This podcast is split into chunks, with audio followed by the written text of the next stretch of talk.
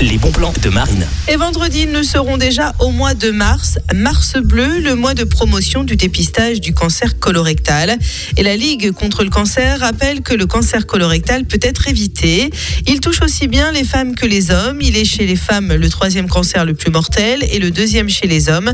Une situation euh, d'autant plus préoccupante quand on sait qu'il s'agit d'un des cancers pour lequel on dispose d'outils de dépistage efficaces et qu'une prise en charge précoce garantit une guérison euh, complète de 90% des cas.